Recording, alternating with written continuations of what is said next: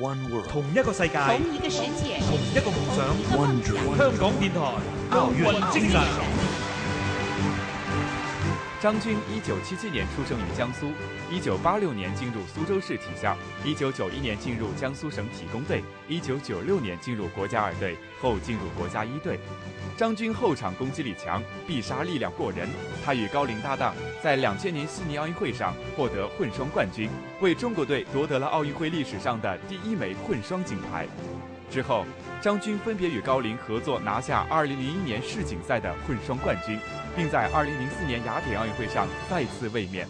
他曾多次来到香港，觉得香港有主场的感觉。我来了好几次了，比高林还多一两次。我感觉回到香港来就像回自己主场一样，我们就像在自己家比赛，也感觉一样。二零零七年八月，张军转任为国家队女双教练。虽然角色从运动员转换成教练，张军表示会像打球一样尽心尽责对待女双组的训练，为国家队培养后备力量。香港电台普通话台与你展现奥运精神。精神。